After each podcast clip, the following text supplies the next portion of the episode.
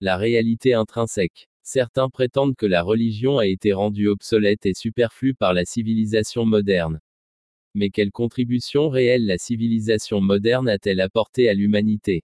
De nouveaux modes de voyage, de nouvelles conceptions architecturales, de nouveaux moyens de communication, de nouveaux styles vestimentaires, et ainsi de suite. En bref, les commodités et les convenances sont devenues plus luxueuses, plus glamour et plus efficaces que jamais. La question que nous devons nous poser est la suivante, qu'est-ce que l'existence de telles commodités a à voir avec la croyance en Dieu et en la religion? La possession d'une maison moderne et d'une voiture de luxe transforme-t-elle la croyance en Dieu en un code chiffré dénué de sens? Les modes de communication sans fil ne laissent-ils aucune place à la croyance en des formes inspirantes de transmission révélatrice?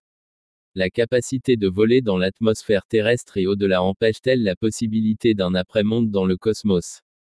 La disponibilité de plats gastronomiques, de vêtements de haute couture et de meubles élégamment conçus réduit-elle la croyance au jardin du paradis et au feu de l'enfer à des choses du passé marquées par l'ignorance? La capacité législative de certains individus assis dans des édifices grandioses du Parlement invalide-t-elle les lignes directrices consacrées dans les saintes écritures?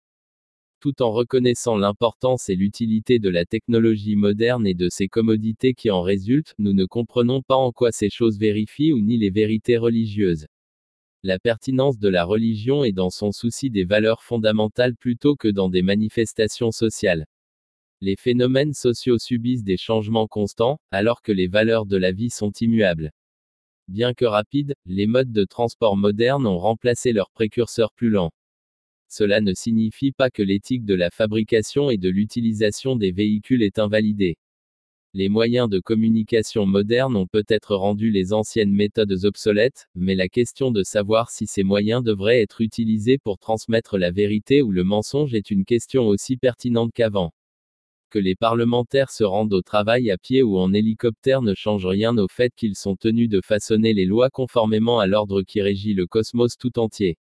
Qu'ils soient logés dans des huttes ou dans de magnifiques bâtiments, les organes judiciaires sont toujours tenus de rendre justice selon les mêmes normes absolues afin que les innocents soient défendus et les coupables punis.